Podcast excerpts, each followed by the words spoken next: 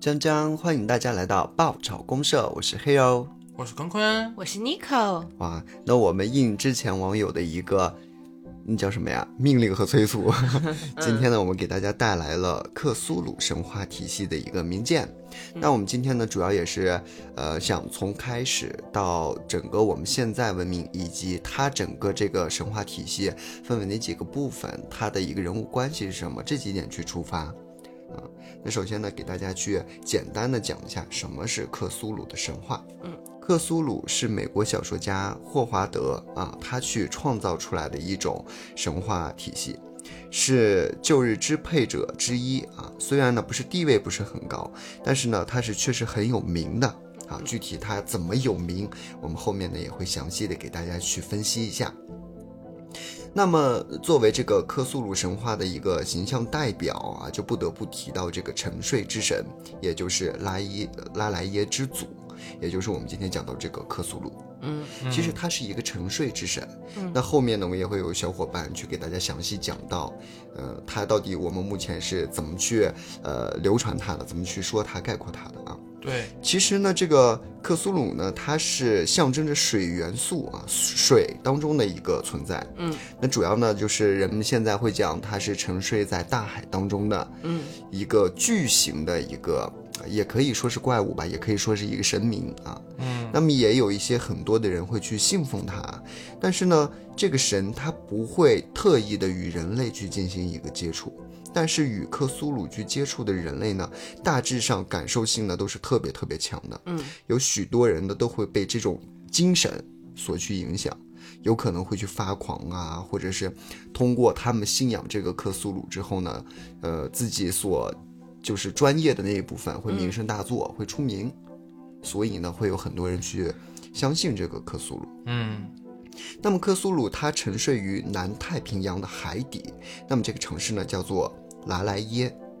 这个城市呢，它是和宇宙的相位是有一些影响的，嗯，就是互相去影响的。它呢，如果没有解封的话，它是被封印的状态的话，它是在海底，嗯，如果这个封印解除的话，它是会在海上的，啊，所以呢，因此呢，克苏鲁呢，它是无法永远的去离开这座这座城市的，就是这个莱耶城啊，嗯，之后呢，又会被当做是一个星象的变化。然后呢，一些后人那么他都在想，这个封印它解除之后，他们想要让它复苏起来，让它去统治地球。嗯，啊、这是他们信奉者对于这个方面的一个解读。嗯，那我们大体的了解了什么是克苏鲁神话，我们也基本知道了它经常生活在水中嘛。嗯有很多的形象的话，我们现在会讲到这个克苏鲁，更多的是一个形容词。嗯而不会把它当做一个单个的神明去讲，就会讲是一个特别巨大、虚无缥缈的一个怪物。嗯，更多的形象是类似于章鱼。呃嗯，触手怪，对，那接下来呢，有坤坤给大家详细的去介绍一下我们现在的人们啊，咱们对于这个克苏鲁它的一个描述是什么样的？那么接下来由我给大家带来一下，就是这个东西它到底是个什么样啊？嗯有人是这么描述的，它刻画的是一个怪物，隐约带有着人的轮廓，却长着一个很像八爪鱼是就是这种外观形形状象嗯是哎吧？很多须须的这么一个脑袋。嗯，那么身体呢覆盖着鳞片和胶状物，长着巨型的脚爪。就是这个爪子啊。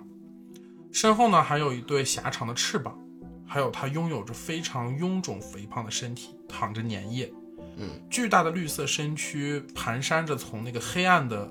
开口中拥挤而出。啊啊其嗯实还挺挺和那个沉睡之神啊、水神那个相像的。就是黏糊慵糊、懒绿油油，还有翅膀，还有翅膀，啊嗯然后还有须须。如果在中国的话，我觉得这一类的神会被描述为那个王八、乌龟嗯，嗯，那类型儿，巨大的乌龟。在现在的中国，它应该是地摊儿里面的一位佳肴。 哦，行吧，啊这 样。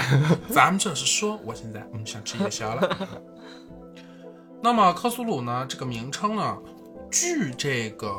洛氏所说，是嗯人类发音方式最为接近原始发音的这么一个模糊拼写。哦哦，所以说也是音译过来，类似于那嗯对种它，它的英文名称也就是音译出来的。哦，那其本名呢，用人类的语言是根本没有办法表达的。那么在克苏鲁的召唤的这个作品当中呢，是克苏鲁的这个就比较代表的这种一个作品。嗯那么其中呢，对克苏鲁做了正面的非常详尽的描绘。克苏鲁呢是从外星球飞来的地球的这种邪神，首先它不是一个正面的形象，对，嗯啊它是个 bad guy 哦啊，或者也是个 bad woman，我也不知道。 ，Bad Boy，那么克拉克呢，称之他为这个尤格索托斯之子。嗯嗯，在奥古斯特威廉这个德雷斯的设定当中呢，克苏鲁呢是属于旧日支配者之一。风、火、土、水四大派系中呢，就是这个就是所谓的这个旧日啊，就是国外的话，他们一般都会讲究四元素，对四元风火素，土水这四对元素。它是属于水属性的神。嗯呃，虽然这一说法缺乏合理性，也不被很大部分人的认同。嗯啊。那么风属性的旧日支配者哈斯塔是他的这个表亲兼死敌。嗯，我可以这样理解吗？就是这四个元素的神，他们都是亲戚关系。哎，对。啊，那么同时呢，由于这个由于这个星位错误啊，也就是所谓的旧神所为，嗯那么它被封印在了太平洋中部或者中南部的这个深海当中。，对，就我说那个岛，哎，对对嗯不到，处于假死状态，无法活动，但绝不是真正的死亡。而沉沉沉睡沉沉睡睡沉睡，对对。而他呢是不就是会不断的做梦，海水屏蔽了这种精神波动。嗯但世界上那些具有艺术天赋、精神非常敏感的人呢，经常因为这个，它的这个波动会受到影响，对然后名声大作，是吧对对对冥冥之中感受到了召唤。哦，我感觉这一部分有 cue 到那个奈飞啊、毕加索的。那嗯奈嗯奈飞是什么东西啊？从而呢，梵高啊，在我嗯对想，说了一下。就是在他们的梦中会出现这个科苏鲁和这个呃利耶城的形象，嗯最终导致了这种重病、昏迷，甚至是发疯。恶魔与艺术的这种组合呢，就是绝不少见。但是人们为了追求艺术与恶魔签订契约，招致发疯这个事儿不太正确嗯啊。那另一种解释呢是恶魔，就是艺术乃是恶魔自然流露的疯狂之中产生的副产品，什么意思？就是恶魔引导别人发疯，就恶魔作恶引导别人发 疯。我第一次听到艺术的重要性是文艺复兴，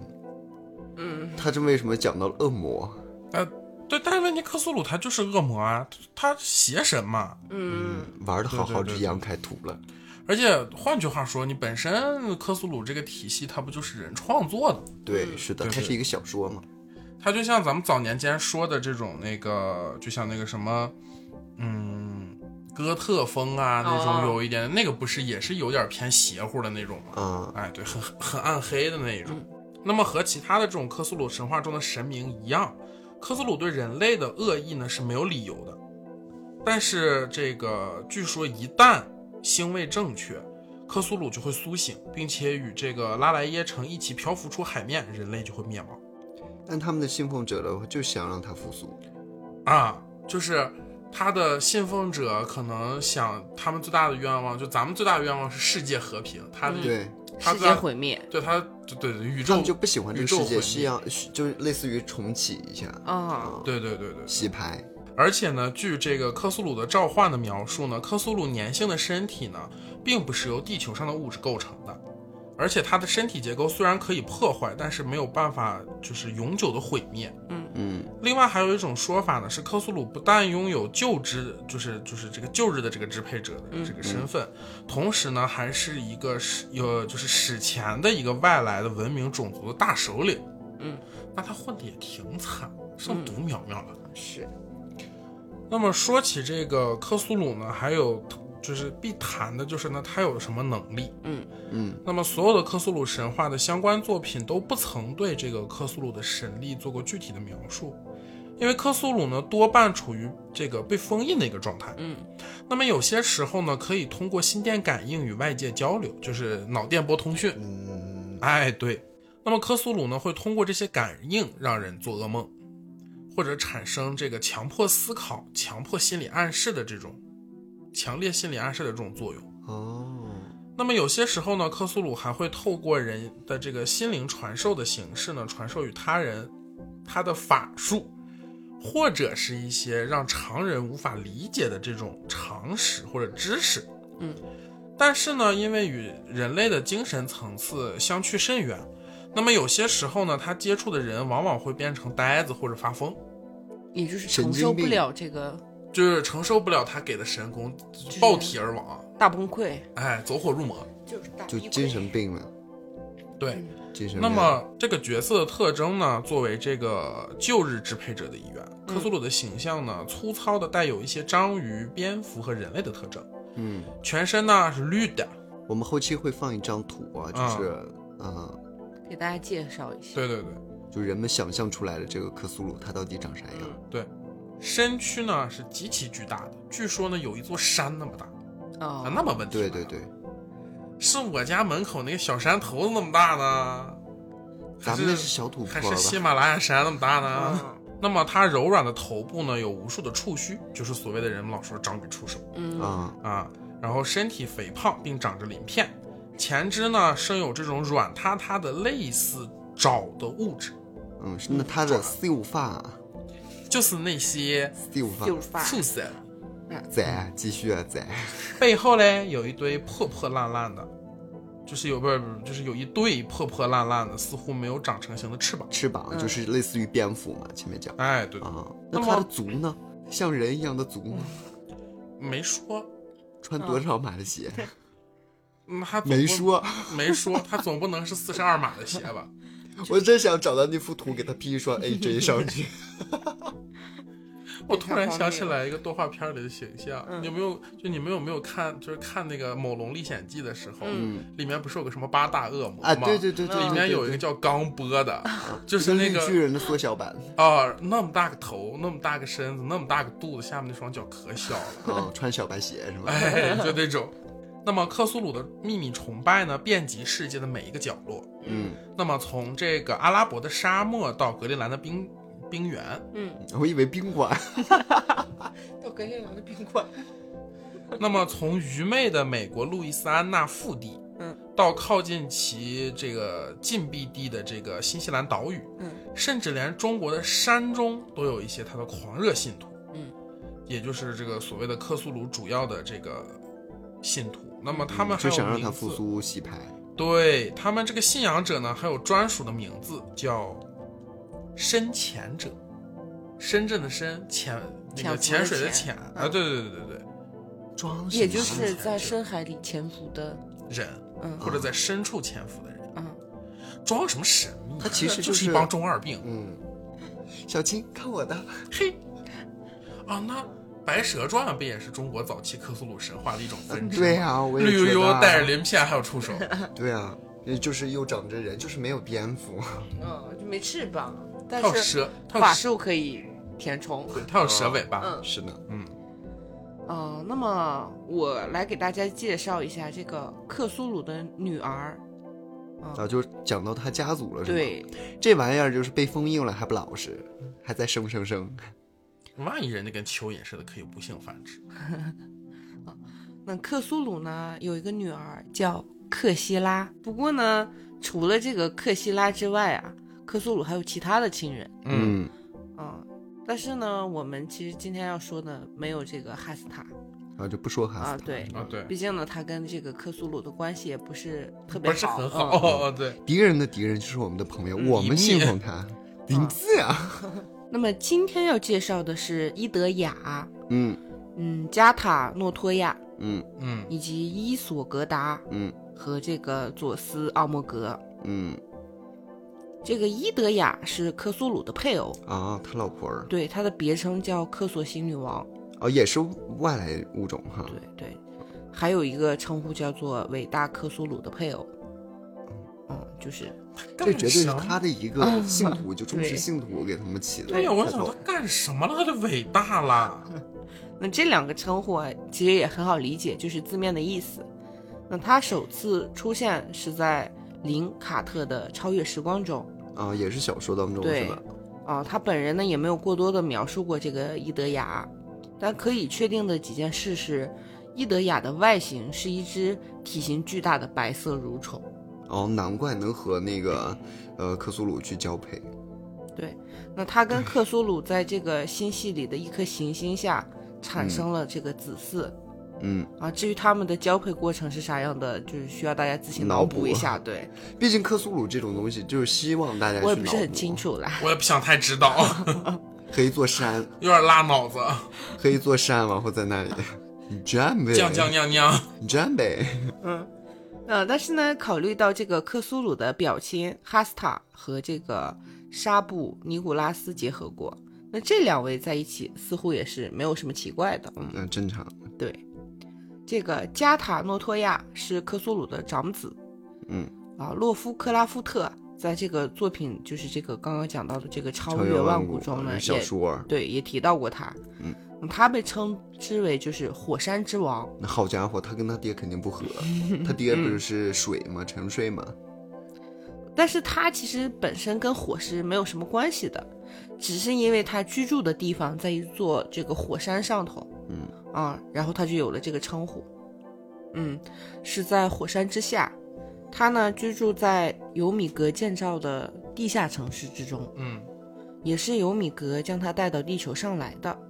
那虽然他是长子，但是呢，加塔诺托亚的外形上呢，并没有太多他父亲的特征。嗯啊，那个人感觉就是他身上这个阿萨托斯的特点更多一些，那他就表现为一团巨大的不定型的肉块儿。嗯哼，嗯就是这个外观有点像那个迪迦奥特曼最后在深海里边去被打败了的那个怪嗯兽，长得跟他很类似。我们对后期会把这张图片放嗯，他的确就是迪迦奥特曼当中最大的 BOSS。嗯，嗯，长得好像一个变异的蜗牛。，对对对对，是的，那他长有许多的触角和巨口，浑身上下也是布满了皱纹跟鳞片。嗷、加塔诺托亚呢，拥有一项他父亲没有拥有的能力，就是所有注视他的人就会变成活雕像。对，就是当年迪迦注视了他，被变成一个雕像了。嗯一群小孩借光往后救活迪迦土，豆非常的感动。Yes，用土豆对、嗯啊，谢谢。 就是这个活雕像啊，是因为变成雕像的人是不会完全死亡的，嗯，嗯他们的大脑会永远的活在变成雕像的身体里，就相当于类似于那种植物人那样，可能嗯，嗯身体变得僵硬，但是脑子还在。也也也算是某种意义上的永生了。但这种其实比死亡更加让人绝望对，。就是你的思想是活着的，嗯，但是你还在深海当中，你变成个石像了。对，但我觉得他的感官应该也是被变成石像了，只有思维是活跃的。哦，我觉得他这个能力还不如那个满头蛇，那个希腊神话里面那个。但是你要想啊，一个儿子一个爹，他爹能控制人的那个思维和那个啥呀，然后躺在那儿身体不能动了，石像还要做噩梦，好还要恐崩怖啊！ 溃，这样的话你就感觉嗯，什么情呃不是什么父子档啊？对，上阵父子兵。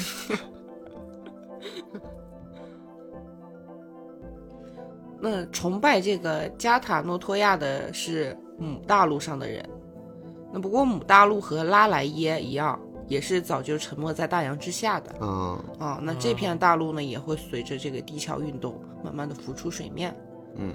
加塔诺托亚是被人熟知的一点，其实就是刚刚我们讲过的那个《迪迦奥特曼》里头的那个最大的那个后 boss boss 啊，啊，就是叫加坦杰杰厄厄的这个原型啊。合着迪迦奥特曼还是个克系作品。对啊，对，也是，哎，人家可能融也入就了一是点艺术啊创作对，对对嗯对，， 导演是不是被什么什么感染了？嗯，那我再来讲一下这个克苏鲁的二儿子吧，嗯嗯，克苏鲁的二儿子呢，叫做伊索格达，嗯，他是被称为渊中之物，渊是深渊的渊，嗯啊，渊中之物。他的创作者呢是林卡特。伊索格达的身体呢非常非常的巨大，这跟他爹一样，嗯非常巨大的。然后以至于呢，他的教徒呢将他召唤出来的时候呢，误以为他的头就是他的本体，啊，就是因为它太大了，其其实实就是呢它的人家一部分对，冰山一角啊。这也可能与它的头部就是特别的造型是有一定关系的。嗯伊索格达的头部呢有茂密的毛发和扭曲的触手，只有一只眼睛，眼睛周围呢同样也是长满了触手的。你想一下这个外观，后期我们也会放到我们的评论区。嗯那伊索格达的整个身体呢还有许多这个深潜者的特征。嗯，深潜者我们前期铺垫过了，就是他特别嗯忠实的一部分信徒啊。嗯，对，就比如说长着蹼状结构的手掌啊，嗯还有就是和他父亲特别相同的一个点，就是人类世界中有人持有他的雕像，嗯他可以通过这些雕像进入持有者的梦境，从而对这些人进行一些影响。那不是很危险呀？对呀、烧烤摊上都有呀，轰炸大鱿鱼嘛。那于是，呃，这个伊索格林达戈达呢，他本身呢就是囚禁在这个呃拉莱耶的附近，就是和他爹囚禁那个地方很近的，就是嗯一个深渊当中。你看，这才是上阵父子兵。对，啊 是的，和这个加塔诺托亚它有一些不一样的。嗯那伊索戈达呢，它拥有自己的一个比较青睐的一个种族。嗯啊，这个种族呢，必叫做什么玉格。嗯啊，这个名称我们不重要，我们知道它叫做一个玉格就可以了。嗯，说他是个作者故意的吧？对名字就是起的这么复杂。啊，它这个让人有一种似懂非懂的感觉。对，它这个英哦文是什么呀？就是 Y U G G，、然后就是玉格啊，嗯啊也是音译音译过来过的嗯来的。对，有狗，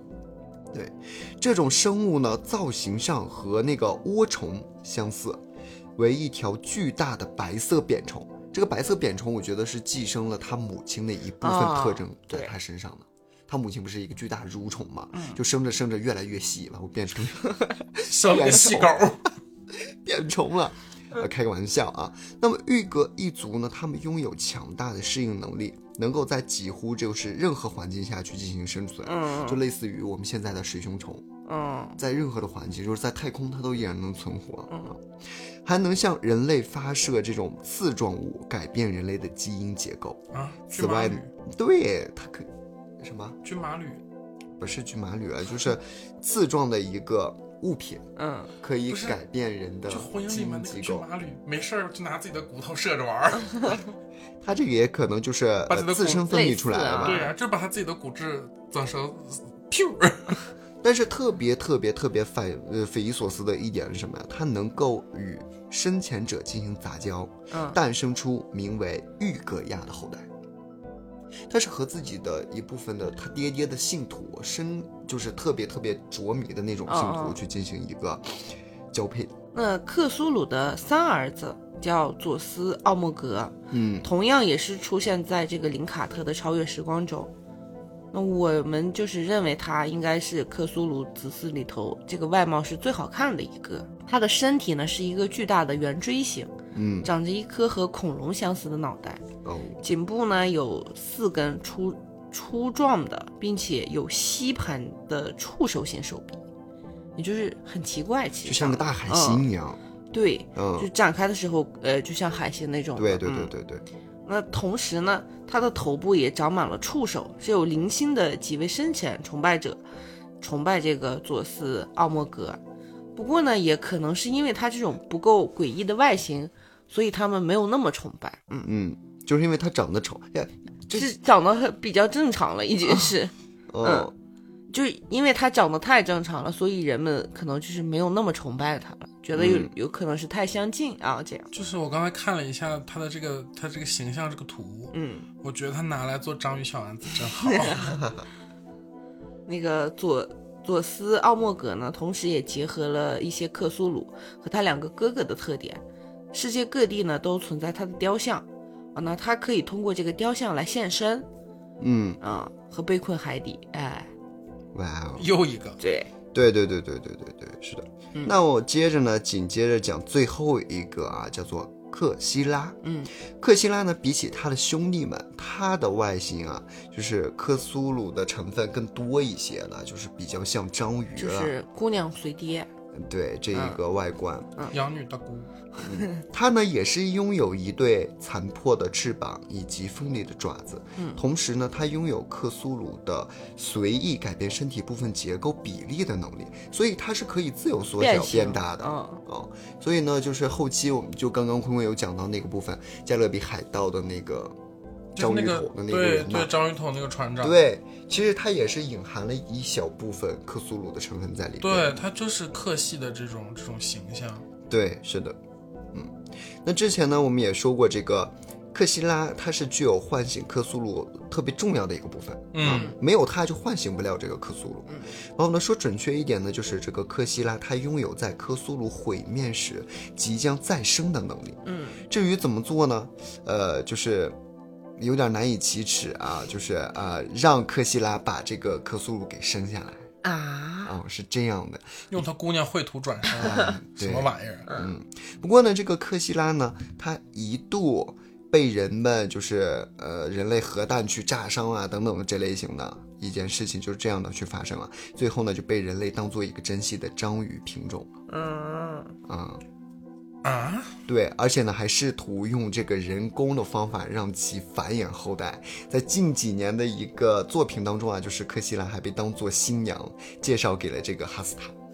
啊，是只有这样的一个部分在。我宣布内蒙古深海大鱿鱼赢了。那我们刚刚和 Nico 呢也分享了一下，就是他们这个星之眷族啊，就是在克苏鲁的作品当中，经常会出现这种克苏鲁和他的星之眷族。那么呢，星之眷族它到底是什么东西啊？它其实呢是呃属于上下级和仆从这类型的一个关系的。从它的外形以及它主人克苏鲁呢，基本有一些是一样的，并且呢也拥有改变自己身体各部分能力比例的这个能力嘛。但其力量呢是远远强于一般的下级仆从的啊。他们能够召唤出来，就是生前者能够召唤出来这一部分人，和生前者呢一起为去这个克苏鲁的复苏去做好一些准备。所以虽然这个克苏鲁他沉睡了，但是他的儿女们依然很忙。但是他妈我们到哪儿去了？改嫁了吗？是改嫁了吗？抛夫弃抛夫弃子，对对对对，那我们等到后期呢，我们也会把整个家族他们整合一下这个图片放到我们的评论区，大家可以去嗯看一下，按照顺序。嗯那么接下来呢，我们讲了一些莫名其妙的东西之后，对就是再给大家讲一下这个关于这个，嗯，网友评价出来的十部不得不看的这个科克西苏电影，嗯就是他们这类型的是吧？对对，他们这类型的电影。那么这个八十五年前，美国作家 H.P. 洛夫克拉科夫特，哎，我终于说对了，因这个肠癌逝世。那么他当时肯定是想象不到自己那种阴暗、晦涩、悲观，并不被市场所广泛接受的那种作品，嗯竟然会在多年后成为了影响无数电影、游戏、文学作品的这么一种灵感源头。嗯，就说白了，这这这这这死，后以后才出名儿，哎，克苏鲁这个体系就是他搞出来的。嗯啊。那么现如今呢，这个克苏鲁神话体系呢，早已不再是少量读者们的这个圈地和自嗨。那么古神的触手呢，已经将这个不可名状的恐惧与绝望，散播到了无数艺术家的血液当中，嗯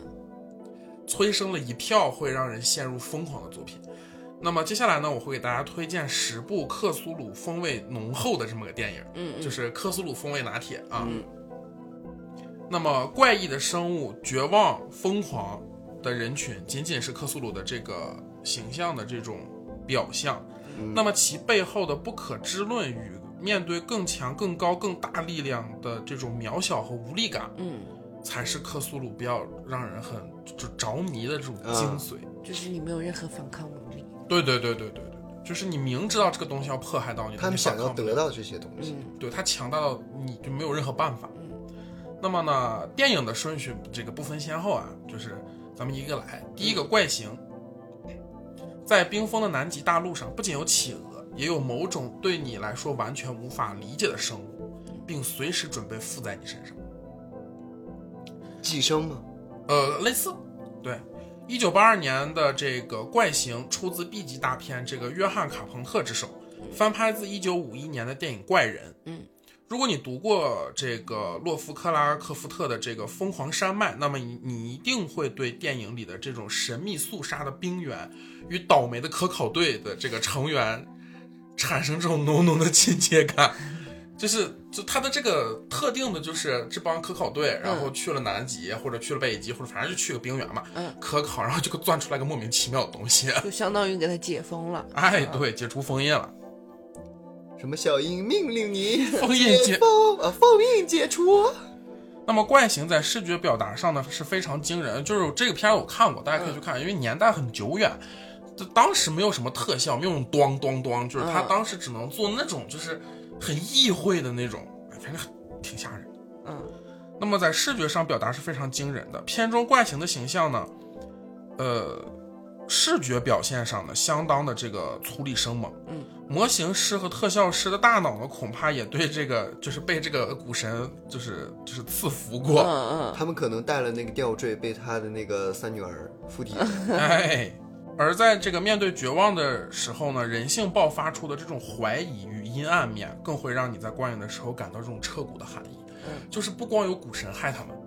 他们自己还害自己，啊嗯，对呀、就是人性的那种猜疑的那种成分。这是第一个片，第二个片子呢叫《黑洞表面》。嗯，宇宙当中的有对，宇宙飞船、救援行动、人造黑洞、虫洞穿越，你看这种元素都加在一起了。嗯那么，如果你以为这个黑洞表面呢是一个普通的科幻片儿，那你就错了。那么，在科幻的小说和电影里呢，将黑洞视为通向另一个世界的入口嗯的设定，其实也不新鲜。嗯但是呢，如何表现这个，就是像黑洞表面一样的这种神秘绝望的这种，它它咋说呢？其实并不多见。片中呢，大量的宗教隐喻无处不在的暗示，如果地狱真的存在，那么一定是这样的形态。虚无缥缈的那种感觉，这对种对东对西，谁说谁对，麻烦死了。哎，就是呢。意会不可言传。对嗯片子的影院版和光碟版呢，已经经过了大量的删减，只有一些这个就是嗯就比较人畜无害的镜头。那么其实原版的这个呃有一些血腥猎奇程度已经到令人发指程度的这种镜头呢，大部分已经被删了。嗯没看头了，就是现在。哎，对。呃，第三个影片呢叫《站立黑洞》，哎，又一个黑洞。《站立黑洞》和这个怪形一样，也是出自这个约翰·卡朋特之手。嗯，时至今日呢，这部电影已经被非常多的爱好者称为最好的克苏鲁电影。调查员加神秘事件加逐步陷入疯狂的结构，无疑脱胎自这个洛夫克拉克夫特的这个笔下的这种故事。这部电影的骇人之处呢，并不在于主角的这个让人就是，并不在于主角的经历和这个让人非常起鸡皮疙瘩的这种恐怖形象，嗯而是呈现了理智、经验乃至整个世界逐渐走向崩塌的这种过程。好，他们还是想洗牌。嗯对，当这个虚幻与真实的界限逐渐被打破，噩梦照进现实，清醒反而会成为一种折磨，疯狂才是一种解脱。行，刚才那个黑洞呢是 A 面，这是 B 面，黑洞 B 就是打不过我就加入。哎，，对也没有，他们就根本不想打，他们嗯就是想洗牌。对。就想加入。第四部，我觉得大部分人可能也看过，叫《林中小屋》。看过，哦，那么，二零一二年的《林中小屋》自上映起呢，就是影迷讨论的这个很多的这个此类对对型的对话题的对这么对一个是的作品。那么，如果你是一位恐怖片爱好者，那么这部电影与其说是一位恐怖电影，不如说是献给过往经典恐怖形象的一封情书，嗯因为它里面就是它属于妖魔鬼怪界的复仇者联盟，就什么玩意儿它里面都有。什嗯么，闪灵啊，什么什么安娜贝尔呀、对对对乱七八糟的，它都有。那么电影里呢，直接引入了克苏鲁神话中古神的概念，也就是这个概念呢，就是将过往所有恐怖片都解构了，嗯所有的遭遇都是最好的安排。嗯人类最聪明的大脑仅能用于取悦更高等的智慧和力量，玩物，最残忍的牺牲也不是为，呃就是也是为了这种片刻的宁静。嗯那个片儿不就是吗？他们一直在祭祀嘛，嗯，但实际上就是为了让这个股神在这一段时间内不会再发作，是暂时的，就是让他再安静下来、啊，就是哄哄他，哎，睡吧，睡吧，娃娃，哎，躺着够了吧，睡吧，哎，就这个意思。那么第五部呢，叫迷雾，迷雾我也看过。对，这个雾当中就会有一种怪物，这个怪物的话就是它整个呈现出来了，真的特就像克苏鲁的这种形对，象它，就是一个很标准的克就是你星，看不到它，哎，人没了，死了，嗯啊、就是就是对你就是这个人说，哎，我要走进这个雾里面探险，然后他刚一冲进去，飞过来他的半个头，嗯、或者飞过来他的一只断胳膊，对，就是整个影片全程都看不到这个怪物，对你看不到，这怪物长啥样，全部都靠你的想象去，嗯，嗯。我已经起鸡皮疙瘩了，真的好恐怖、嗯哦。对，《迷雾》这部电影呢，常见于什么最绝望电影排行榜，嗯还有什么最惨主角排行榜，嗯，还有什么结局反转电影等等这种影视推荐。哎，就最后莫名其妙这个雾退了，这个怪物就没了，而且最搞笑的是，他把他儿子给崩死了，正准备自杀，对也误退了。对，是就的。怪物吃够了，玩够了，就是这个休息去雾本了。来要退了，然后就是为了啊，可能为表现就是那个绝望吧，对，就是那种绝望和无力感，就哦嗯但是是他以为他儿子已经被感染掉了，他就要杀掉他儿子。就是对没有，就是他先送他儿子走，再送自己走。啊、包括他没走，他儿子走了。亲手，嗯，哎，大家有兴趣可以去看一下。去看看这部片子还是不错的。嗯对，第六部呢是这个洛洛夫克拉夫特冒号未知的恐惧，这是一部特殊的电影，是克苏鲁神话的缔造者洛夫克拉夫特的这个纪录片儿。哦，听起来好眼熟啊。类似于那种什么伪纪录片那样的哎，感觉啊，有点儿，但是它其实是正经的纪录片儿。哦，就是通过这部电影呢，你将看到这个克苏鲁神话体系诞生的背景，嗯，了解背后的思想、审美和根源，就是这是审美和思想的根源，嗯嗯，认识一个不曾被世人理解的这么一个天才。嗯这是个正儿八经纪录片儿，就讲这个人的。哦，人物自传哎，类似，对对对，嗯那么第七个是叫《虚空异界》，有人说这是一部披着恐怖片外衣的艺术片，嗯本人也是觉得这种说法多少有那么一些些夸张。嗯但是呢，《虚空世界》的确描述了一个现代背景下的标准的克苏鲁故事，我知道他票房卖的不好，肯定 的。票房卖的不好，一般都叫艺术片。那哎对，嗯，人类真的能承受这世界，就是这个世界的真相吗？那么在你承，就是看到了真相之后，那么代价又是什么？嗯，我哦好像想不了那么多。就看就完了，爽就完了，对，就是这个片里面最令人印象深刻的就是怪物的视觉设计，就是那种看一眼散之狂掉的那种。嗯第八部呢叫《异魔禁区》，大贡或达贡嗯为克苏鲁神话体系中的旧日支配者，是克苏鲁的从者，也是愚人这个深潜者们的神父。看了吗？生前之人又来了。嗯嗯，从名字就能看出呢，这个叫《异魔禁区》的片子呢，讲述的就是一个经典的克苏鲁故事。虽然制作呢略显粗糙，但是里面写点的气质呢，还是就挺让人着迷的。嗯那么电影导演呢，这个斯图尔特·戈登是克苏鲁神话的忠实爱好者，让他名声大噪的作品呢为《活跳尸》《哦，活魔人》哎呀，他他好喜欢又活又死的东西哦。这两部作品呢，也是改编自这个洛夫克拉科夫特的这个小说。嗯相比于忠实呈现的这个克系审美的异魔禁区，活跳尸与活魔人的这个魔改程度呢也略高，就是我们优先推荐看这个这个这个这个这个这个异魔禁区，嗯就那两个因为让它改的有点就不太克了。第九部呢是这个叫星之彩，嗯，我这好冷门啊呐、都没听说过，嗯，首先呢不要被尼古拉斯凯奇吓到，因为尼古拉斯凯奇哦最近几年的确是演了很多烂片儿，嗯是就是尼古拉某斯个凯老师说了，没有烂片，只有烂演 员。你要把烂片演出来以后，觉得你演的并不烂的话，那你就是成功的。但是说实话，就是我我我我估计这个片子你应该看过，就是尼古拉斯凯奇演的一个，就是那个那个片子五彩斑斓的。啊，你看这个海报，你应该就知道，好像有印象，都是那种紫色、蓝色的光点来窜来窜去，一片一片的那种。这个片儿就是这样的。嗯那么《星之彩》呢，改编自这个洛夫克拉科夫特的同名小说，原著小说呢发表于1927年。即使以当今的视角来看呢，小说对于这种外星生命的想象和描述都是很领先于时代的，比较超前，对，很超前。陈威，那么将背景转移到现代的基础之上，为了忠实的还原小说的剧情，其实那个电影的视觉效果做的相当惊艳，用最绚烂的色色彩讲着最诡异的故事。就是其给实鬼我全部觉都得上这个嗓应该了。挺好看，那不是捉鬼敢死队， 那鬼是呃， Sony 的版权，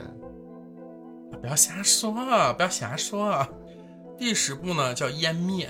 啊，看过。这个肯定看过。嗯二零一八年的《湮灭》呢，是以女星这个娜塔莉·波特曼主演的，嗯，改编自二零一四年的星云奖最佳长篇小说《遗落的南境》湮灭。无论是原著小说还是电影呢，都可以视作是基于这个洛夫克拉科夫特的这个《星之彩》的框架呢进行的再创作。湮灭呢，也是今天推荐的所有的电影中科幻属性最浓的一部，它它是科幻大于恐恐惧的，嗯啊，不过呢，也不必担心此此片的这个惊悚元素会掉散值啊，就是因为不同生物之间的 DNA 折射造成的这种视觉奇观和心理震撼，其实不太会让你失望，因为这片子看的不是很恐怖，你就感嗯就觉是这个看特效嘛，这部片子。哎，对对对，就是看特效的。那么洛夫克拉科夫特呢，与他的这个科苏鲁神话体系呢，是一座巨大的宝库，魅力无穷。以后呢，也为后世的这个创作者们提供着无穷的灵感。又打一个新的宇宙出来嘛？就是其实如果想拍是可以的，因为你包括很多游戏里面它也有类似的这种，他出游戏吧？不是很多游戏里面会有类似的这种角是这色。样啊对你比如像那个魔兽世界吧，里面嗯有一个古神的一个种族，嗯这个种族就是设定就是被封印在大陆地下的恶魔，啊，其然后实已经很相近了。对我知道还有一个人物，就是《爱情公寓》里边的小黑，哦啊，无所不能。你说这有点克 吧？就是就是就是你你你包括我那个那会儿跟你说的这个就是魔兽世界里面的那个五大古神嘛，嗯，你比如说恩佐斯，啊那这不就是那个克系嘛啊对对，呃，他的外号呢叫千手之魔，手下呢为无面者。就是在那个游戏里面，就是他们的头就是一个章鱼头，然后在那个现阶段的吃瓜中呢，和这个艾克萨拉女王有着 P Y 交易，啊，这这这这这这这这这反正不重要。不重要。然后第，二个古神呢叫尤克萨隆。嗯，我那会儿玩炉石传说的时候啊，尤克萨隆这张牌真的是很神奇。哎，这不跟他的科苏鲁的孩子很像吗？对呀、尤克萨隆这张牌有多神奇呢？就是它的效果是这样的：你前面放了多少个法术牌，然后这张牌拍出来的时候，它会按个数，比如说你前面拍了十张法术牌，嗯，然后它会随机抽十个法术扔出来，而且这个法术的对象是随机的，啊哦，有可能你本来想靠它逆风翻盘的，结果它上来一个大火球先把自己砸死，有这种情况你知真道是吧？蛮神就奇。是上来卖个萌，嗯那么尤克萨隆呢，外号叫千猴之魔，嗯就是在那个魔兽这个游戏里面，它本身也是，就是你去打它的时候，你打几下就要回头，嗯因为你不回头，你就会被它蛊惑，你会去打你的队友。就是你看它身上长的全是嘴，嗯，然后还有这个克苏恩叫千眼之魔，反正就是就是全是眼就是睛。以这个为原型，对对然后对对对衍对生对出来对这些。它其实乱七八糟的这个，它一共是有五个嘛，嗯有五个。你看这是魔兽世界的，然后你包括说像那个英雄联盟里面也有一个，但是那个就不太克，是因为我觉得他手里抱着那个武器挺克的，就一个、一个非常粗壮的女人，然后完了他抱着一个坛子，那个坛子里面有有就是那个坛子上面有触手，哦，他的攻击方式就是拿那个触手抽人，那个触手能伸出就来你啪发现没，这个科苏鲁他们整个啊这个体系，就老是喜欢给你几个关键词，让你自己黏去糊想象。糊，触手看不见，嗯对他从来不会，就是像我们其他的一些人物 IP 啊，或者是一些神呐、都有一个标准的形象。对。嗯，就完全靠想象。对，就是我觉得他的这种给人造成恐惧的这种逻辑，其实很像我们这两天说的中式恐怖。嗯，就之前说的西式恐怖，不就是一个小丑拿着电锯追着你跑吗？对然后中式恐怖就是你走着走着，发现你隔壁邻居家门口有双红色绣花鞋，然后晚上睡醒了，一看那红色绣花鞋在你 家里，就是它会给你一定的想象的空间。嗯就是让你感觉虽然家里面看着没有人，但是其实很热闹。就是他这种也是嘛，就是很接近于这种逻辑，就是你看不到他是什么样子的，一切都是你的想象。对，然后你也不知道他是什么样子，但是你知道你会因为他万劫不复，嗯然后且你也没有任何能力改变这个局面，就是这种感觉。但是我想说，其实他也来不了中国，因为他来中国可能就是会出现一个情况，就是他还没等登陆呢，然后就被大卸八块儿，嗯，然后拉上了全国的小吃摊儿。因为他轰全炸大鱿鱼， 对啊，什么深海大鱿鱼啊、铁板鱿鱼啊、轰炸大鱿鱼啊，还有什么什么章鱼小丸子啊、科苏鲁来了以后，我们的纪录片可以更新了。舌尖上的克苏鲁、对，是非常的， 懂我啊。风味克 苏鲁。然后旁边凤凰传奇的这个一美人常在， 都有到来。 行，那今天也是应呃网友的要求，然后我们出一期这个克克苏苏鲁鲁题的材的，对是，而且因为我们最近其实说实话就是比较赶，而且今天嗯对嗯准备的这个资料真的是有限。如果大家真的感兴趣的话呢，我们下次还可以跟就是再做一些比较详细的这种。对，希望大家的点赞、分享和评论。嗯，那么我们今天的节目就是这样啦，我们下期再见吧，拜拜拜